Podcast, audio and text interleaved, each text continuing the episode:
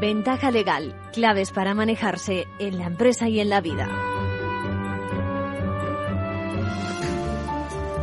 Bienvenidos, bienvenidos a una nueva edición de Ventaja Legal, donde ya saben, intentamos elevar la cultura jurídica y transmitir lo que ocurre en, el sector, en la profesión, abogados, eh, pues letrados de la Administración de Justicia que hoy van a ser protagonistas también en este espacio y por supuesto en las instituciones.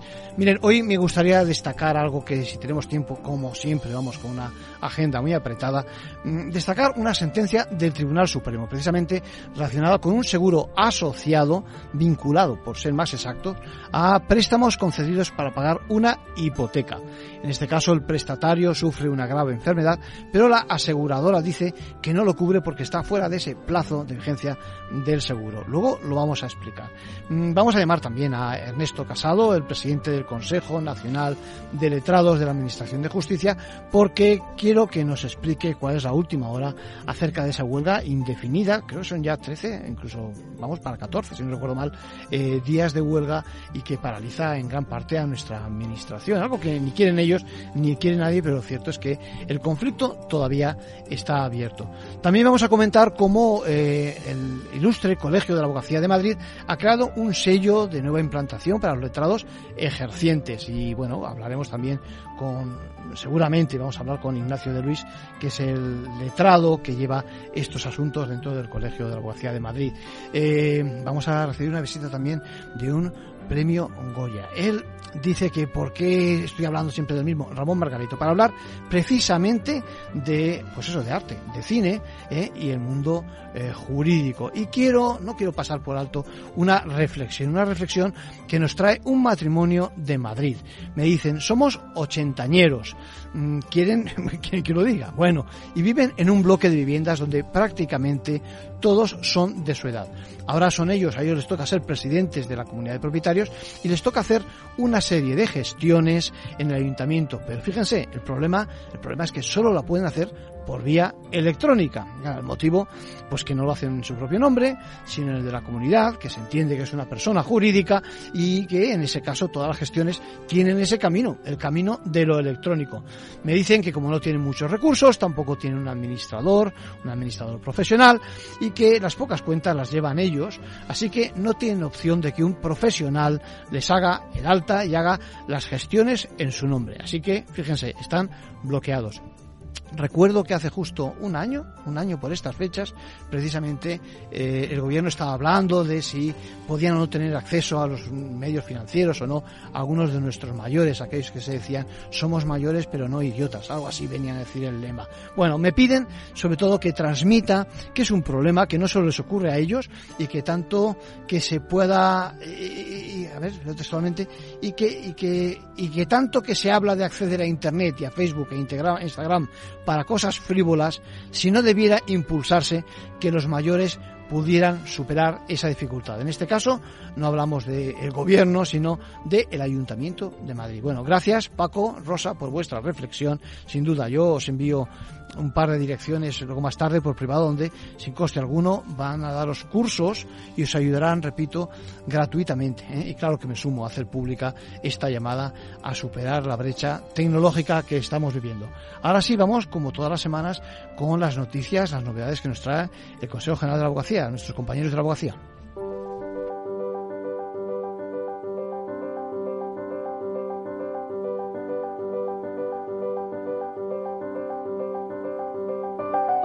Ahora en Ventaja Legal, la actualidad semanal de la abogacía. Buenos días Isabel, buenos días Mercedes. Hola, buenas tardes. Todo vuestro. Saludos a todos.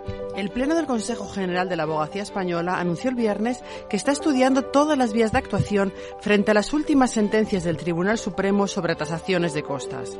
El alto tribunal ha ratificado las sanciones que la Comisión Nacional del Mercado de la Competencia impuso a varios colegios de la abogacía por considerar que los informes sobre costas iban en contra de la libre competencia la abogacía ha denunciado que estas multas limitan el acceso a los ciudadanos a la tutela judicial efectiva, al no poder tener con antelación un conocimiento, aunque sea aproximado, del coste de procedimiento judicial, en el caso de que exista la condena en costas.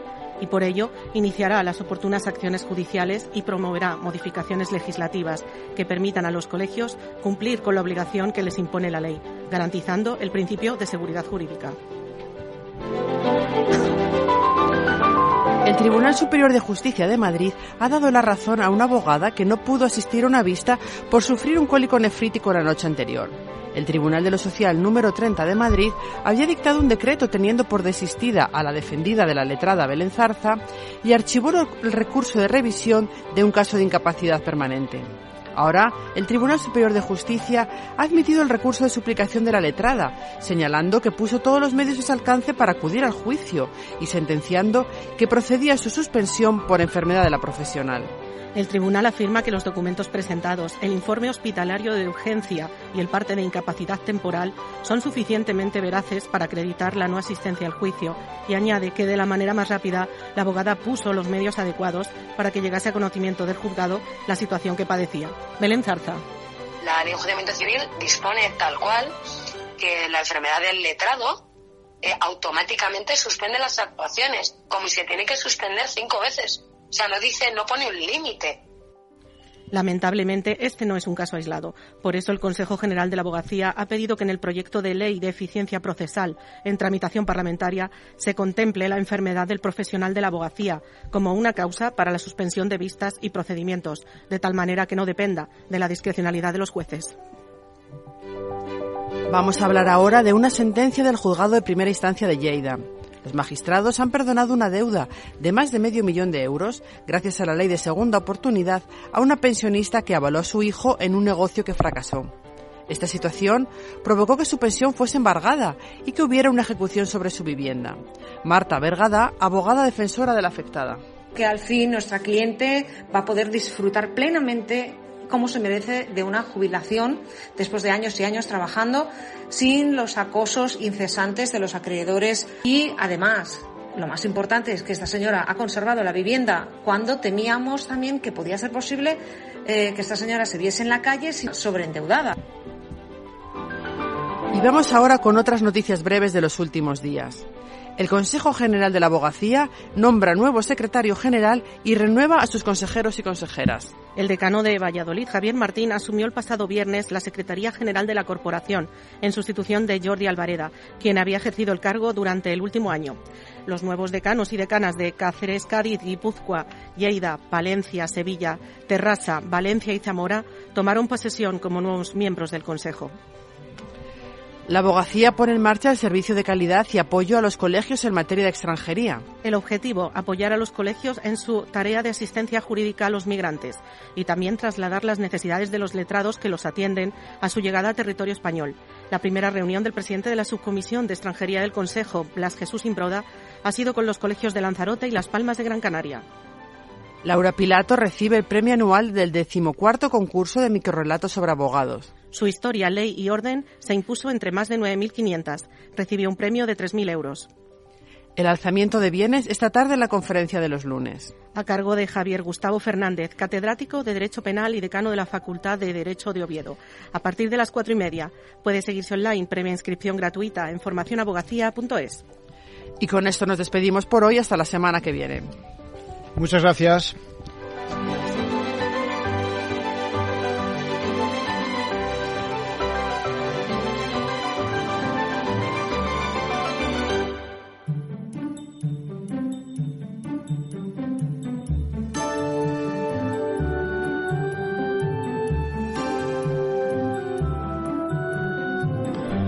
Bueno, y nos interesa y muy mucho cuál es la situación actual de paralización de tantos juzgados en España, tantos procedimientos.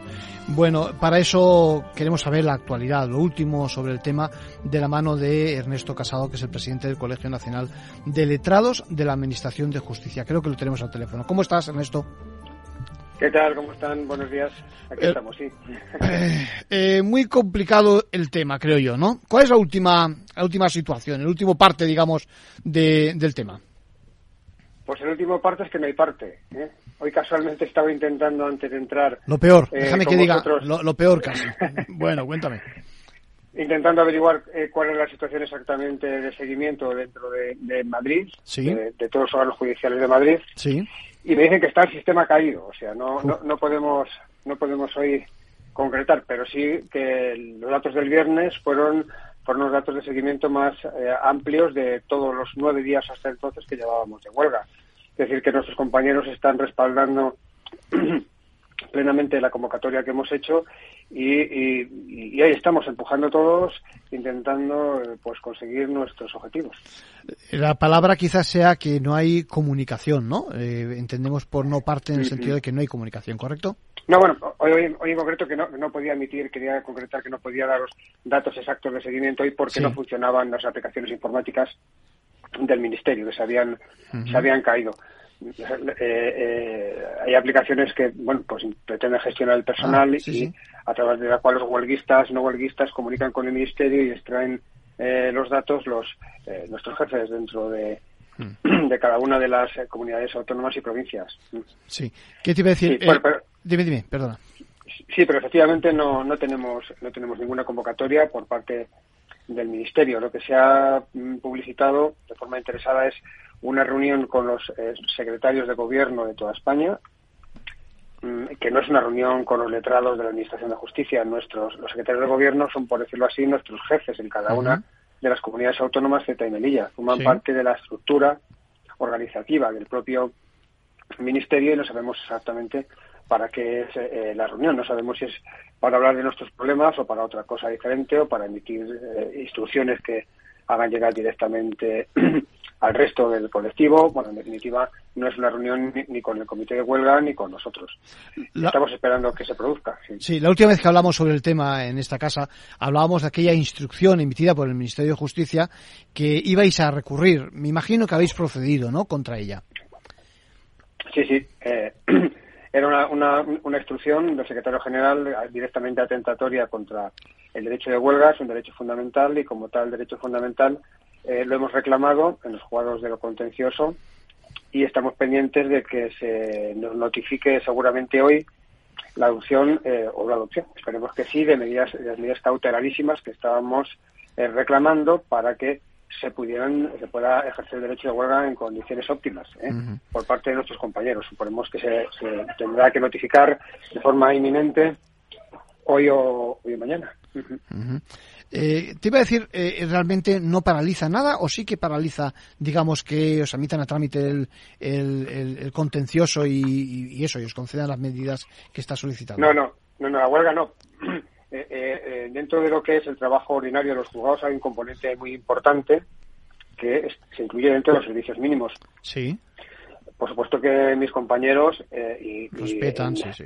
la medida que nos corresponde a, las asociaciones y al comité de huelga estamos haciendo una interpretación lo más favorable posible para que los eh, servicios mínimos se cumplan. Es decir, siempre que hay una duda, eh, los, estamos aplicando de forma extensiva para que bueno derechos esenciales se, se, queden, queden debidamente tutelados, como por ejemplo en este caso, que es un derecho fundamental, los, los asuntos que versan sobre derechos fundamentales. En este caso es un procedimiento especial para la defensa de derechos fundamentales en la jurisdicción contenciosa. Están incluidos dentro de los servicios mínimos, especialmente cuando además se solicitan medidas cautelarísimas que deben de adoptarse pues de manera pues, urgente. ¿Sabes? No sé, no sé hasta qué punto, digamos, eh, la gente en la calle es consciente de la envergadura del problema. lo que es cierto es que el otro día, en una conversación intrascendente, como aquel que dice, precisamente alguien pues de la calle me decía, ¿sabes que el 80% del Tribunal Supremo está de huelga? Eh, ¿Me confirmas eso? Es decir, ¿es verdad que está cerrado también el registro general? Pues efectivamente, así es. Así bueno, sí, sí. Eh, pues eh, realmente el seguimiento, el seguimiento está siendo muy, muy importante. O sea, los datos que, continuamente está dando el ministerio son están mm, eh, retocados a la baja, por decirlo así. Sí. por supuesto que los servicios mínimos que, el ministerio no computa pueden llegar en algunas provincias, las más pequeñas, hasta un 40% de, de los letrados de la Administración de Justicia. Claro, eso no puede ser. cuando mm, Muchos de esos letrados, por no decir todos, en servicios mínimos también están ejerciendo su derecho a la huelga, aun cuando estén cumpliendo con los mínimos, naturalmente, que les impone la ley. ¿eh? En ese sentido somos muy respetuosos, casi me atrevería a decir que hasta excesivamente respetuosos, porque nos consta que muchos compañeros no quieren hacer huelga precisamente por no, eh, eh, entre comillas, estropear sus juzgados. Sin duda, sin Tenemos duda. una, una conciencia del servicio público importante y sabemos que lo que estamos haciendo mm, es es eh, generar una bola que vamos a tener que, que, deshacer nosotros mismos después una vez que esto se resuelva. Sin duda, que ese tapón luego os viene encima eh, de vuestra faena y de vuestras competencias. Que te iba a decir, mira, el, lo último que he conocido por un tuit que habéis emitido es que, corrígeme si lo digo mal, el presidente de vuestra asociación a nivel europeo precisamente reclama al presidente del gobierno español mayor atención acerca de eh, eh, la carga de faena extra que os ha caído creo que en el 2009 y que yo creo, vamos a recordarlo así, es el principal de vuestros argumentos, ¿correcto? Sí, correcto, totalmente. Eh, el Colegio Nacional de Letrados está organizado dentro de una, eh, de una asociación, organismo internacional que se llama la EUR, Unión Europea de Resfleger. Los Resfleger son nuestros equivalentes europeos, ¿Sí? Eh, el término alemán, y que formamos parte de ella, por supuesto, y, que especialmente se ha pronunciado en esa línea. ¿Eh? ha dirigido una carta al presidente del gobierno haciendo valer un poquito pues nuestras eh, reivindicaciones. Desde luego que, aun cuando pueda parecer eh, extraño, nosotros estamos reclamando un incremento de funciones que traen su causa en el año 2009. Eso es. También en el 2015. Por ejemplo, desde, el 2015 somos encargados de los registros civiles. Por eso ahora salen las, las noticias sobre las bodas que no se han podido celebrar como consecuencia de que el letrado responsable encargado del registro civil no estuviera eh, en ese momento de eh, bueno, pues estuviera de huelga y no, no, no, no, las bodas no están incluidas dentro de los servicios mínimos. Pero en esa misma reforma, por ejemplo, se incluyeron la posibilidad de que, vamos, la, posibilidad, no la obligación de que los letrados se encarguen de resolver todos los pleitos matrimoniales, también de separaciones y divorcio, de mutuo acuerdo sin hijos a cargo. o sea que nos encarguemos tanto de una cosa como, como de la otra, como de bodas, como de separaciones y divorcios, eso habitualmente está, es una, una, una tarea desconocida.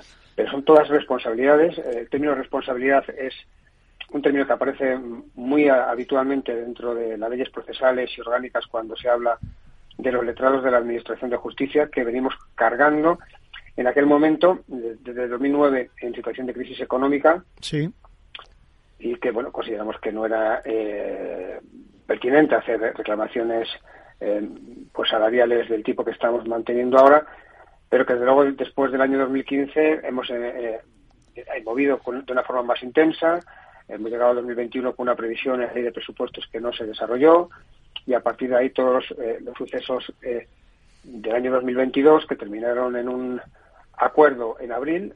Ahora mismo estaba, estaba manejando una serie de documentos eh, bueno, porque estamos eh, para hacer un, artículo eh, periodístico que me están reclamando y especialmente estaba viendo la página del Ministerio de Justicia de abril mm, del año 2022 donde el propio secretario de Estado y el propio señor Olmedo, secretario general, justifican expresamente que se vinculen nuestras retribuciones a la carrera judicial y dice que se marca dentro del proceso de transformación de la justicia que impulsará políticas que considere los recursos humanos como factor clave. Bueno, pues este señor es el que ahora nos dice que somos unos golpistas por hacer este tipo de, reclamaciones.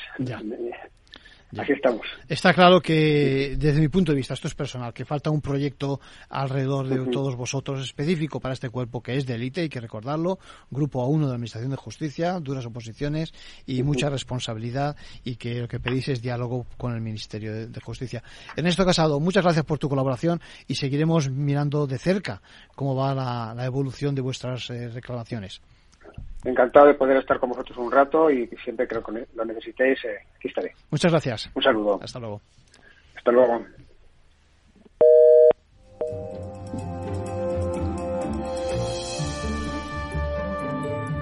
Bueno, vamos cerrando la primera parte del programa. Lo primero, eso, lo que decía, una buena noticia para un asegurado y de rebote también para la financiera beneficiaria de ese seguro en primer término, ¿no? Eh, el Tribunal Supremo ha reconocido, les decía, la cobertura de un seguro de incapacidad por incapacidad absoluta a un hombre con leucemia, al aceptar como fecha del siniestro precisamente la del diagnóstico. La resolución acepta la fecha del equipo de valoración de incapacidades, el conocido por EBI en su línea jurisprudencial, que dice dice que la enfermedad causante de la incapacidad permanente fue permanente e irreversible desde el primer diagnóstico, cuando la póliza todavía estaba en vigor. El escenario, ya saben, es contratas un seguro de vida vinculado a un préstamo hipotecario y como cobertura complementaria cubre la incapacidad permanente absoluta. El caso aquí es que cuando todavía, todavía estaba en vigor el contrato, el asegurado fue dado de baja por enfermedad común, en este caso la leucemia aguda, y fue diagnosticado a los pocos días. Sin embargo, la declaración de incapacidad permanente por enfermedad común llega, eh, fruto de ese dictamen que decíamos, eh, pues eso, un tiempo después, un año y medio después, cuando el seguro ya no estaba vigente. Bueno, como la ley de contrato de seguro no da una definición de la invalidez producida por una enfermedad, a diferencia de lo que ocurre con la incapacidad causada por un accidente, en la que la fecha relevante para determinar esa ocurrencia del sinistro es la fecha de producción del accidente y no la de la posterior declaración de la incapacidad, pues este caso, en este caso el tribunal va a decidir si está cubierta dicha enfermedad por el seguro. En consecuencia, ¿eh? que la sentencia declara que la cláusula de póliza que fijaba, que fijaba aquella fecha de sinistro en el momento que determinase el organismo competente es limitativa de los derechos del asegurado. Es más, que esa, que esa póliza, perdón, que esa cláusula incluso de la póliza deja muy claro que no reúne los requisitos que exige el artículo 3 de la Ley de Contrato de Seguro, así que no resulta oponible.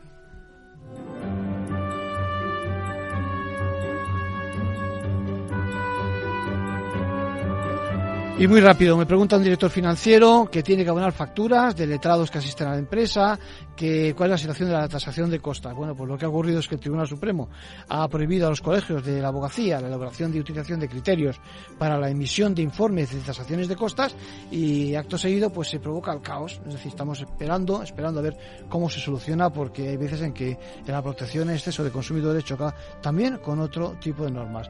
Veremos a ver las acciones en breve que adoptan tanto la abogacía como todos los interesados.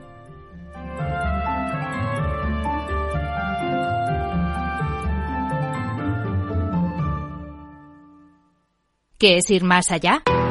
Con Arval podrás llegar donde te propongas de la forma más sostenible y asegurar un mundo mejor contribuyendo a la seguridad en carretera, al futuro de las ciudades y a la calidad de vida. Ser responsable sin tener miedo al liderar el cambio.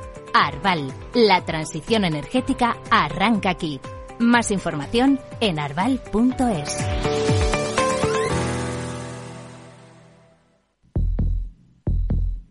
Vida. Riesgo. Cubierto. Es muy simple asegurarse con el Betia. Simple, claro, el Betia. Capital Radio, Madrid, 103.2. Disfruta de la mejor cocina gallega en Montes de Galicia. Todo un clásico moderno en el barrio de Salamanca. Disfruta de la variada dieta atlántica, de las mejores carnes y pescados tratados con respeto y transparencia y regados con una de las mejores bodegas de la zona. En grupo, en familia o en pareja, Montes de Galicia te ofrece el espacio perfecto en cada ocasión. ¿Sabes cuál es el mejor dial para escuchar Capital Radio? Tu móvil. Ya tienes disponibles las versiones de iOS y Android de Capital Radio. Y si quieres escucharlas en tu coche, lo tienes muy fácil. Empareja el Bluetooth de tu coche con tu móvil o tableta, entra en la app de Capital Radio y ya lo tienes. Escucha Capital Radio en digital. Y si te preguntan qué escuchas, no lo dudes. Capital Radio.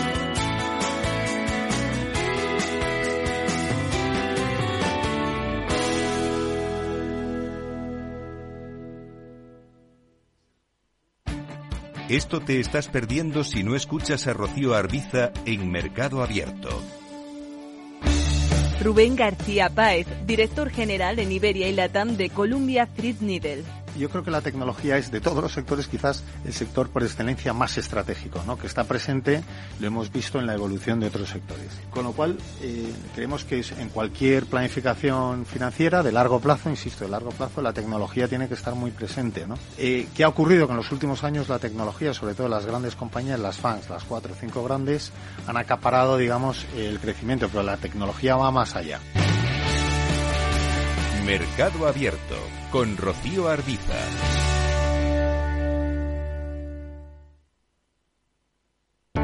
Para personas inquietas, Capital Radio.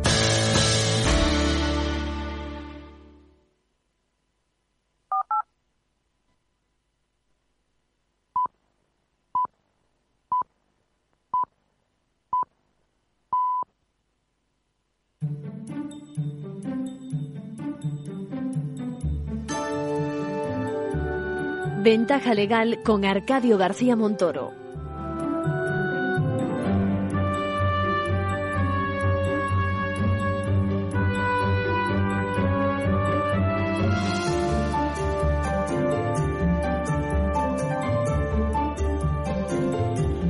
Bueno, los otros días eh, estaba en un foro que no tiene que ver con, con la radio y me decía una seguidora dice, os escucho y demás, dice, solo te faltaba que pusieras un punto de cultura que no sea estrictamente jurídica, ¿eh? que hablases de otras cuestiones, pues más artísticas.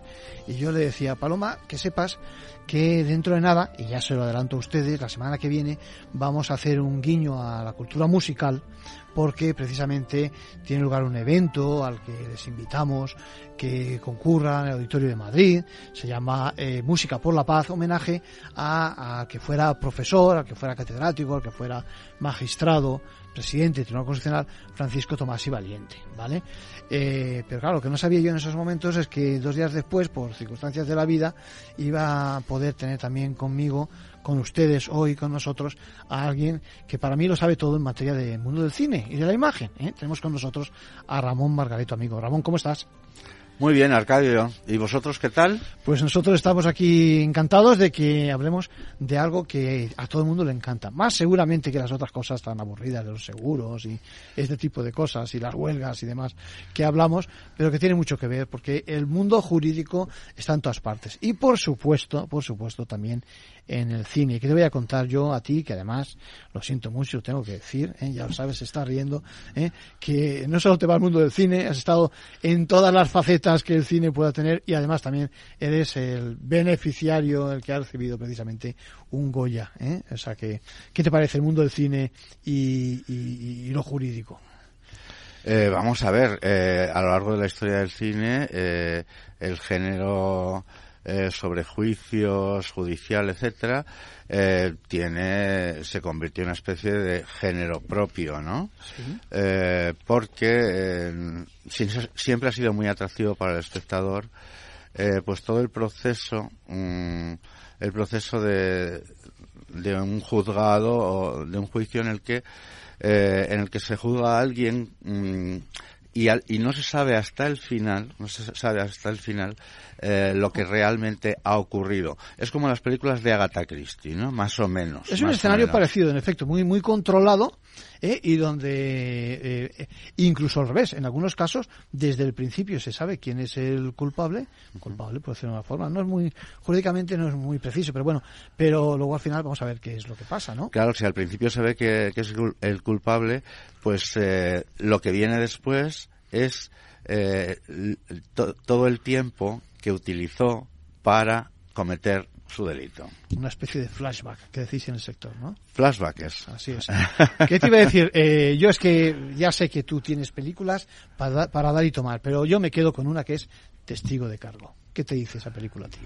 Pues mira, Testigo, eh, yo tengo um, seleccionadas películas, grandes películas sobre sí, sí. procesos judiciales y tal. Y luego tengo la, mis obras maestras preferidas. Vamos con ellas, venga, a ver. Eh, pues eh, lo que tú dices está, está testigo de cargo. Sí. En 1947 se estrenó el proceso Parada, ¿eh? Sí. Del maestro de suspense. Muy buena también, muy buena. Sí. De Hitchcock, ¿eh? Sí, de Hitchcock, de Hitchcock. Donde un, un, prestigioso abogado, de nuevo Gregory Peck, se enamora de su cliente, una mujer acusada de, ases de haber asesinado a su marido. En 1957 se estrenó La Extraordinaria, la que tú acabas de nombrar, sí. testigo de cargo, sí. del maestro Billy Wilder, sí. donde Charles Lawton encarna magistralmente a un abogado que defiende a un joven Tyrone Power, acusado del asesinato de una mujer que finalmente no había cometido.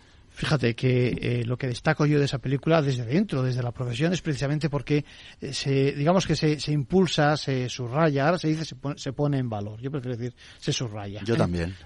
Se subraya lo que es la liturgia de la profesión de abogado, es decir, con el, con el incentivo que tiene este señor que está a punto de retirarse y muy malito de salud y que aún así, aún así, mm, lo que dice es vamos a defender al cliente. ¿No te parece?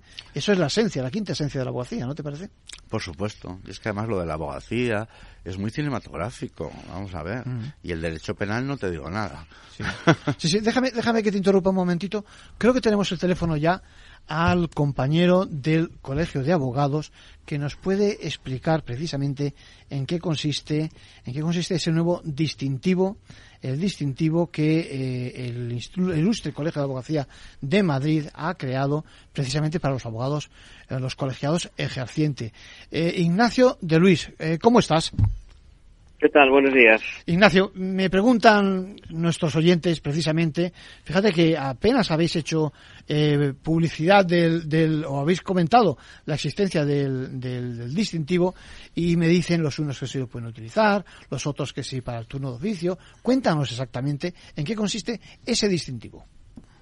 Bien, es, es una, realmente es una primicia, puesto que se ha hecho hace una semana, apenas una semana, por parte de la nueva Junta de Gobierno, Muy bien. En orden para sacar de cara a la sociedad un signo distintivo de la profesión que pueda identificar a la misma frente a los ciudadanos, un signo de- realmente de pertenencia a una profesión y un servicio que hacemos a la sociedad, que también somos defensores de los consumidores y usuarios, eso nunca hay que olvidarlo. Eh, la tramitación del mismo pues va a, ser, va a ser posible descargárselo en muy poquito tiempo, porque estamos con los trámites que son necesarios. Y en muy poquito tiempo cualquier abogado ejerciente puede utilizarlo, esto evidentemente es de carácter voluntario, Sí. puede utilizarlo para añadirlo a su nombre comercial o profesional con el que opera en el mercado de servicios de la abogacía. Corrígeme, corrígeme eh, si, si lo digo mal. Yo creo que tiene dos versiones el signo distintivo, digamos. Por una parte, eh, el orgullo de que pertenecemos a un colegio profesional en el que, bueno, pues en el que nos unimos todos los compañeros. Y por otra parte, también las garantías que el colegio ofrece para el consumidor, para cualquier eh, usuario de servicios profesionales de la abogacía, ¿correcto? Claro, eh, tengas en cuenta que la colegiación en la abogacía es obligatoria. El Estado establece un sistema de control obligatorio, que es una competencia pública que ejercemos los colegios por delegación, precisamente para ese control de calidad que en el mercado de servicios los abogados que estén inscritos en un colegio de cara a la sociedad se traduce en que han pasado por todos los requisitos para el acceso de esa, de esa función, esa tan importante función de defensa del ciudadano ante los terceros, organismos y ante los tribunales cuando son objeto o cuando existe un conflicto jurídico. Esa es una función de garantía.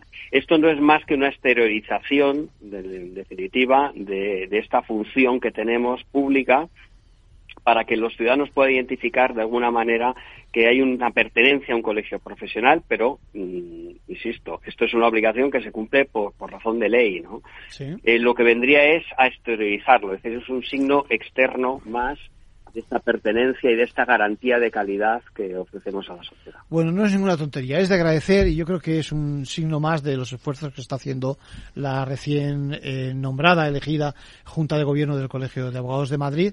Eh, pues nada, seguiremos de cerca este distintivo y, y yo creo que es una cosa que algunos echábamos de menos y me parece una buena idea. Felicitaros por la adopción de esta, de esta fórmula.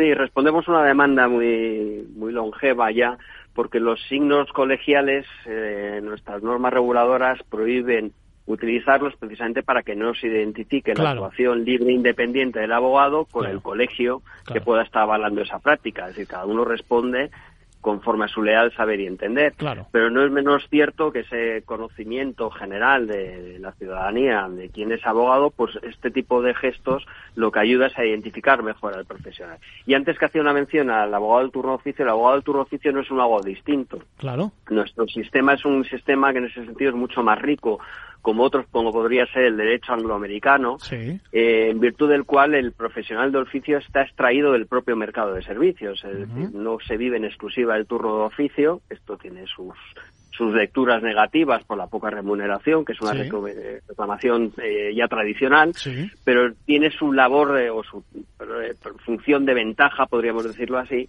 que estos profesionales salen del mismo mercado y por tanto su calidad es extremadamente elevada, es decir, no es un grupo residual de abogados de poca calidad ni nada por estilo como se identifica en el sistema americano. ¿no? Entonces el abogado de oficio puede utilizarlo como no podría ser otra ma- manera en la medida que es abogado ejerciente. Esta categoría, por cierto, también hicimos mucho de ella en el colegio, abogado solo el que está inscrito como ejerciente. El colegiado no ejerciente no es abogado y por tanto no puede ejercer la profesión. Perfecto. Ignacio de Luis, letrado de los servicios jurídicos del Colegio de la Abogacía de Madrid, gracias por estas aclaraciones y nada, expectantes para ver exactamente y poder utilizar ese, ese distintivo. Un abrazo. Muchas gracias a ustedes. Gracias.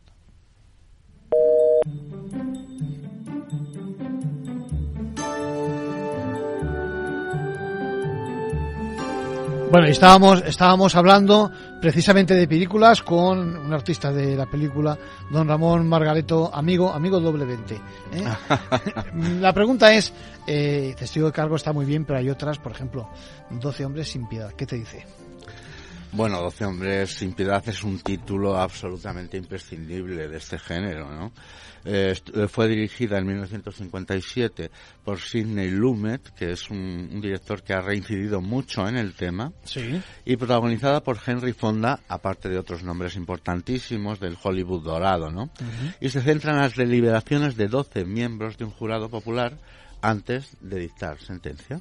Sí, la verdad es que es interesante precisamente porque le dan la vuelta a los argumentos. Es decir, al principio todo el mundo intenta en ese jurado, no estamos destripando nada especial, eh, intenta, digamos, salir rápidamente de, ese, de esa especie de, confinamiento que supone el aislamiento para poder deliberar sin ser influido por los medios de comunicación y demás.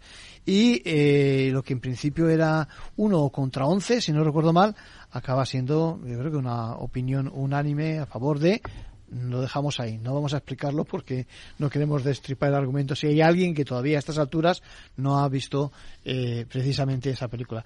Para mí, yo creo que lo principal, eh, Ramón, es que las decisiones eh, que tienen que ver con la justicia no se pueden tomar a la ligera, ¿no te parece? Y el compromiso, en este caso, del pueblo, porque estamos hablando del pueblo llano, precisamente con la justicia. No, por supuesto, no se pueden tomar a la ligera y, vamos a ver, la mayoría de las películas de la historia del cine dedicadas a juicios y abogados, etcétera, eh, están muy bien eh, documentadas. Sí.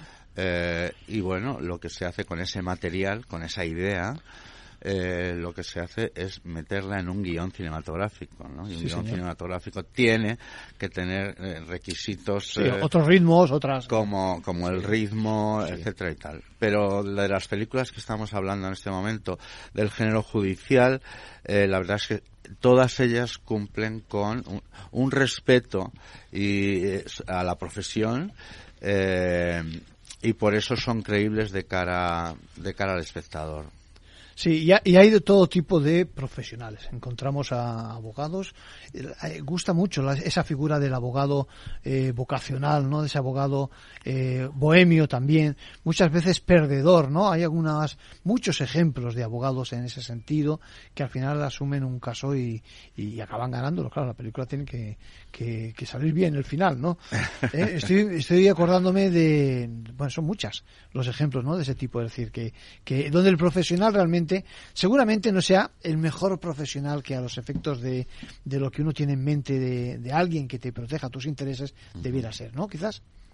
Hombre, eh, en el mundo del cine, eh, eh, los jueces, muchos de los jueces suelen ser grandes defensores de los derechos humanos. Sí. Y, y bueno, pues y eso prima en su carácter y en su forma de ejercer la, la abogacía. Eh, tú decías que eh, Testigo de Cargo era tu película favorita, tu clásico favorito. Sí, sí.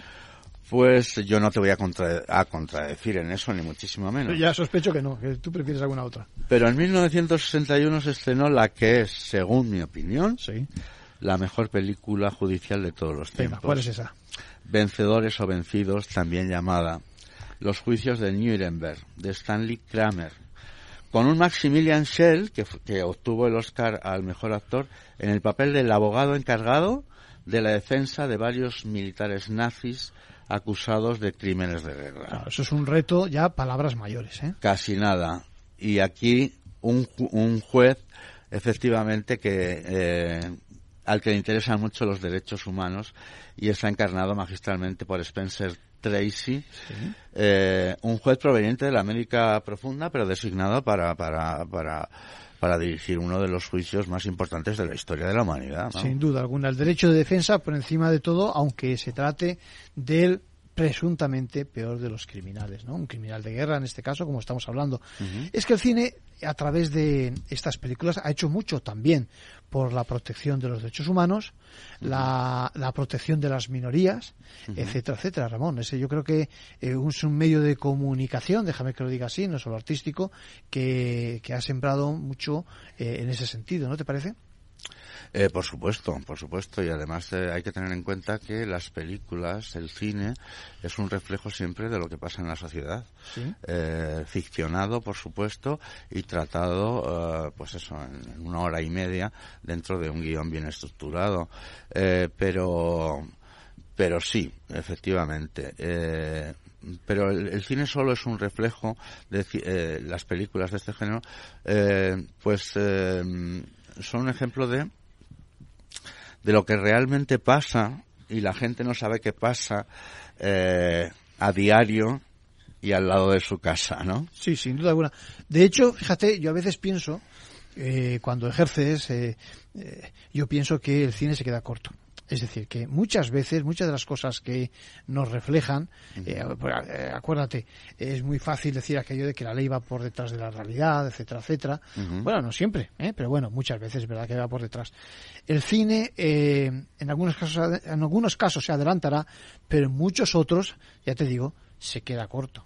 ¿Eh? Es decir, que la tragedia que hay detrás de la gestión del caso, déjame que lo diga así, es mucho mayor incluso que la que nos cuentan en unos relatos que al fin y al cabo son muy bonitos, me explico, aunque sean trágicos o sórdidos o lo que fuera, pero se quedan ahí en la pantalla, ¿no? Hay de todo. ¿Ah, grandes dramas e incluso comedias mm. que tocan el género judicial no te eh, estás refiriendo, perdona, a aquello de la parte contratante, de la parte contratante y demás, ¿no? que es lo clásico, ¿no? Que es lo clásico.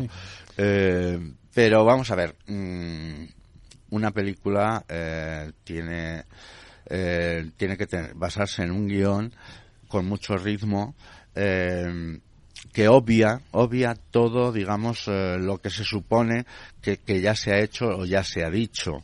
Entonces, eh, eh, tú imagínate si hubiera una película, eh, una, hubiera una película, pues, eh, que, que donde donde se juzga a, a, gente tan importante como digamos como como eh, vencedores o vencidos, ¿no? Entonces, claro, fue uno de los de los juicios más eh, llamativos, importantes y, que causó más eh, más impacto en la opinión pública y tal. Pero claro, no, no se podría hacer una película, aunque aunque podría hacerse por capítulos, por capítulos, pues por ejemplo de los juicios de Nuremberg, ¿no? Eh, el cine, en principio es mentira, en principio es mentira. Bueno, sí, sí pero eh, pero vamos a ver eh, contiene una cultura y una información eh, que de otra manera eh, muchos espectadores mm, conocen conocen el terreno judicial gracias al cine porque bueno pues porque el cine es una forma de entretenimiento y hay gente que no sabe nada de, de, la, de lo jurídico salvo por la visión más o menos o mejor documentada del cine. Sí el cine y la televisión porque en estos momentos ya seguramente sospecho que a ti te va más el cine evidentemente que las series y demás de televisión pero eh, fíjate, hablamos de si la realidad va por delante o no de, de, la ficción. Te voy a contar el guion de una película que me estoy inventando sobre la marcha, ¿vale? Muy, bien, yo, yo, tomo nota. Toma nota por si te interesa para, una producción. Fíjate, eh, eh, estrella del fútbol americano, ¿vale? Que en un momento dado pues empieza a salir en los medios, hace películas, ¿eh? incluso películas de, digamos, de, de, público conocimiento, actualiza como puedas, etcétera, etcétera. Yo creo que ya sabes por dónde va y nuestros oyentes también saben a quién me estoy refiriendo.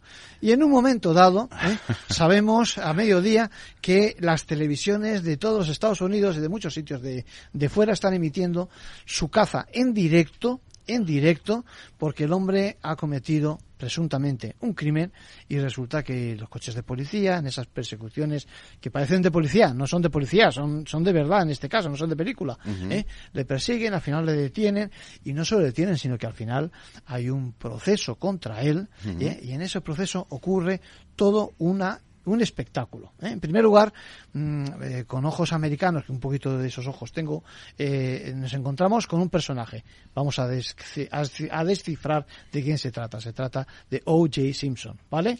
Que ha sido el rival durante tantos años en cuanto a imagen de otro bien conocido, Bill Cosby.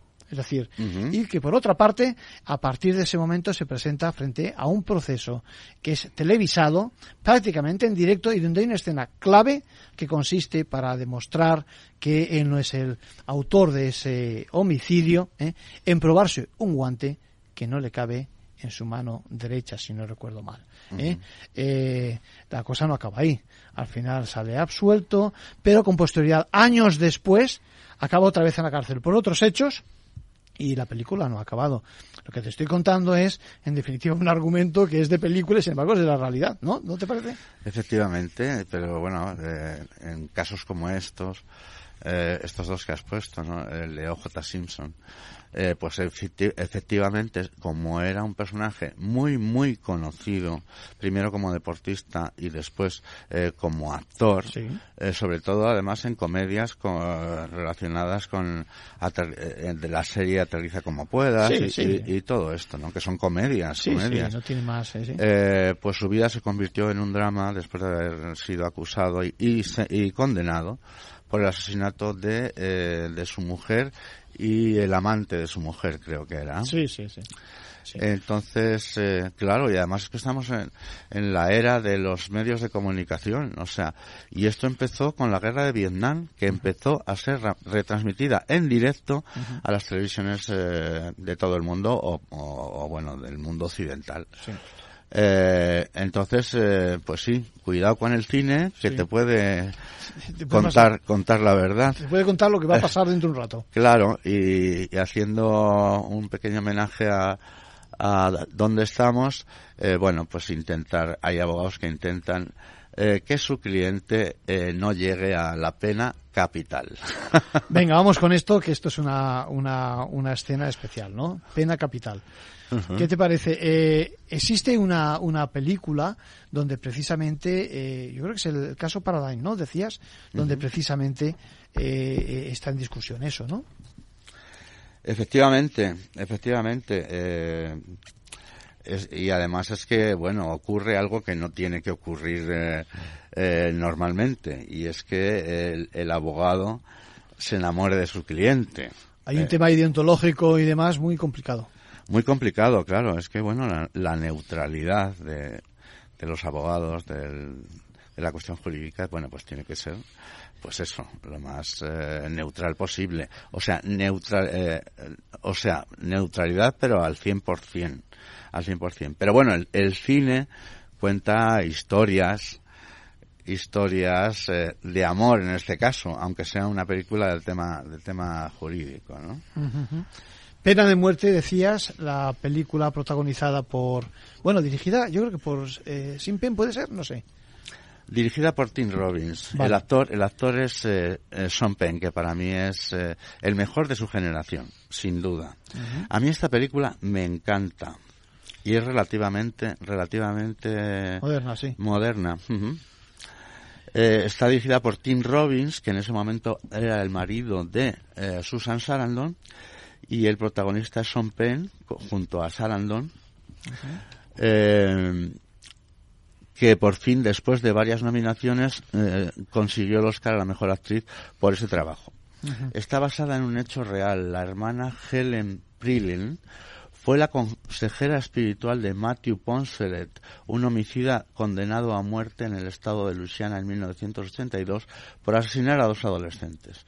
Un testimonio espiritual y profundamente conmovedor sobre el sistema judicial criminal estadounidense. No vamos a desvelar nada, pero hay muchos casos en la realidad también donde precisamente por relaciones eh, entre eh, personal de dentro del servicio penitenciario, que está en prisión, y del exterior se producen precisamente pues eso, nacen nuevas relaciones y algunas no siempre acaban bien, es decir, incluso acaban casi casi con pena de muerte, ¿eh? es decir que evidentemente es un escenario muy complejo. Hay muchos más escenarios, me estoy acordando de todas las películas relacionadas con el señor eh, Kennedy, es decir, y con los procesos alrededor, la investigación policial, es decir, lo jurídico no solo abarca lo que es la defensa en el juzgado, sino también, por supuesto, por supuesto, la investigación que la lleva todo el aparato de la justicia y también los abogados. Efectivamente, efectivamente.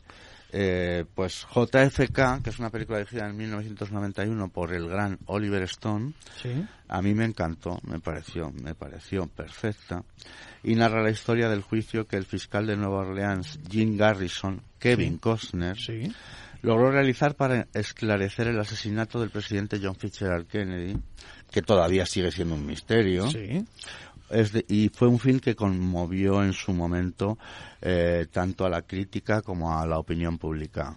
Muy poderoso. Muy poderoso, en nuevas líneas de argumentación, al final, como no se sabe realmente lo que, lo que ocurrió, eh, yo creo que todo abierto y eso es un escenario perfecto para que el cine haga elucubraciones o investigaciones, hipótesis que pueden ser también realidad, ¿no? Hay muchas películas y muchos documentales que hablan de este tema, de este tema.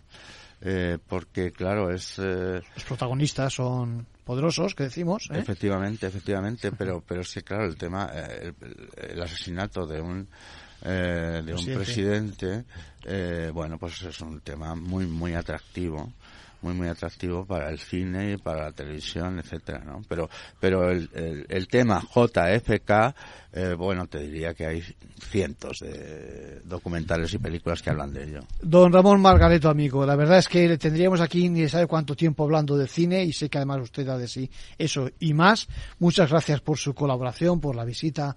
Eh, nos debe una visita con su amigo Goya repito ¿eh? tenemos que enseñarlo en este estudio. Aquí estará aquí estará. Y, y seguiremos hablando en más ocasiones precisamente de cine y del mundo jurídico. Muchas gracias, Ramón. Muchas gracias, a Arcadio, y muchas gracias a todos.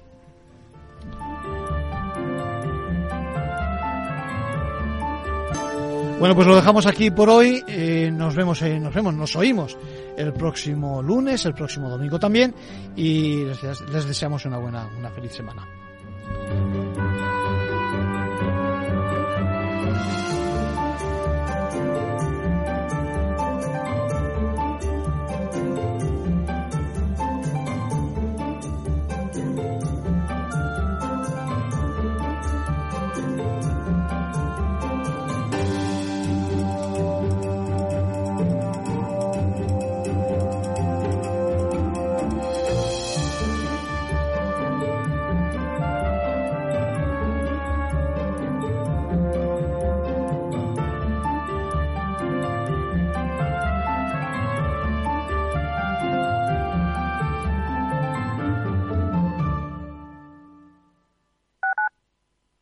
Madrid, 103.2 FM, Capital Radio. Los viernes en Capital Radio te proponemos descubrir y comprender las estrategias de empresas con éxito que servirán de inspiración y ejemplo para la tuya. Escucha Metaempresas, un programa presentado por Andrés Arenas con la presencia y los consejos de expertos en distintas áreas y profesores de reconocida trayectoria. Todos los viernes a las siete y media de la tarde, Metaempresas, Capital Radio. ¿Sabes cuál es el mejor dial para escuchar Capital Radio? Tu móvil. Ya tienes disponibles las versiones de iOS y Android de Capital Radio. Y si quieres escucharlas en tu coche, lo tienes muy fácil. Empareja el Bluetooth de tu coche con tu móvil o tableta, entra en la app de Capital Radio y ya lo tienes. Escucha Capital Radio en digital. Y si te preguntan qué escuchas, no lo dudes. Capital Radio.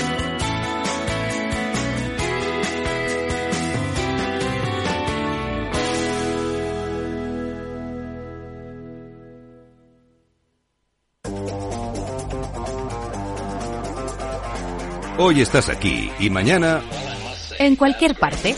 Llega a Capital Radio el primer programa sobre el metaverso de la radio. Todos los lunes a las dos y media de la tarde nos desplazamos por las ondas a diferentes universos con Selena Niezbala y el equipo de la Frontera VR. Sintoniza Metaverso en la Frontera y teletranspórtate con nosotros.